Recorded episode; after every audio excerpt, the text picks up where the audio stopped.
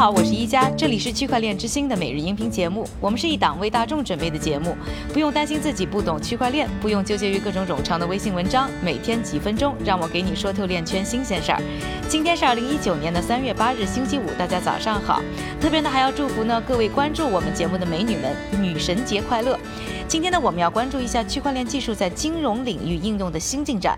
那环球银行金融电信协会，也就是我们节目经常会提到的国际转账中的重要角色 SWIFT，目前啊，联合六家金融机构进行了一项基于区块链的股东电子投票概念验证。这六家金融机构呢，分别是德意志银行、星展银行、汇丰银行、渣打银行。证券软件提供商 SLI 以及呢新加坡交易所，Swift 呢在相应的新闻稿中呢表示，这一项测试呢将在今年上半年展开，主要呢针对亚太地区。测试的最主要目的呢是确定分布式账本技术是否可以呢简化股东大会的程序。这项验证测试呢具体呢又分为四个目标。首先啊，Swift 呢除了计划检测投标解决方案的部署，同时呢还想配合呢在私有区块链上呢储存。并管理数据。第二个计划呢，就是想要证明啊，分布式账本技术呢与传递信息的操作可以同时进行，以刺激呢整个市场的联动性，减少呢碎片化。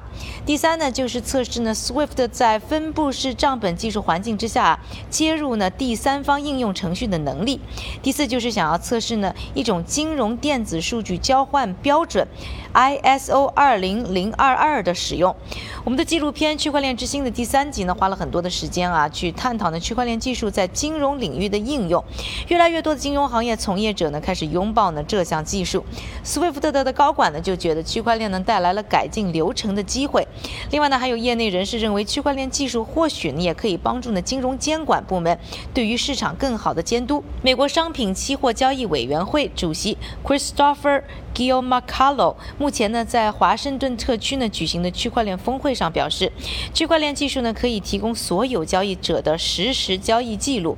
如果在2008年金融危机时使用这项技术，或许呢可以帮助监管机构在复杂的市场环境下更好、更高效地获得呢实时的交易反馈，以帮助他们呢提高监管市场的效率。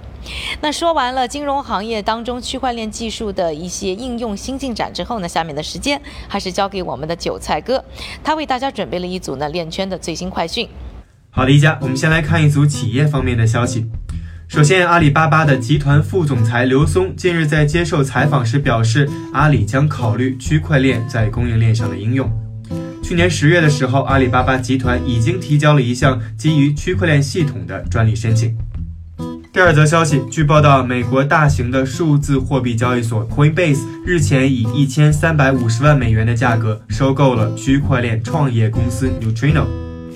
再让我们来看两则技术应用方面的消息。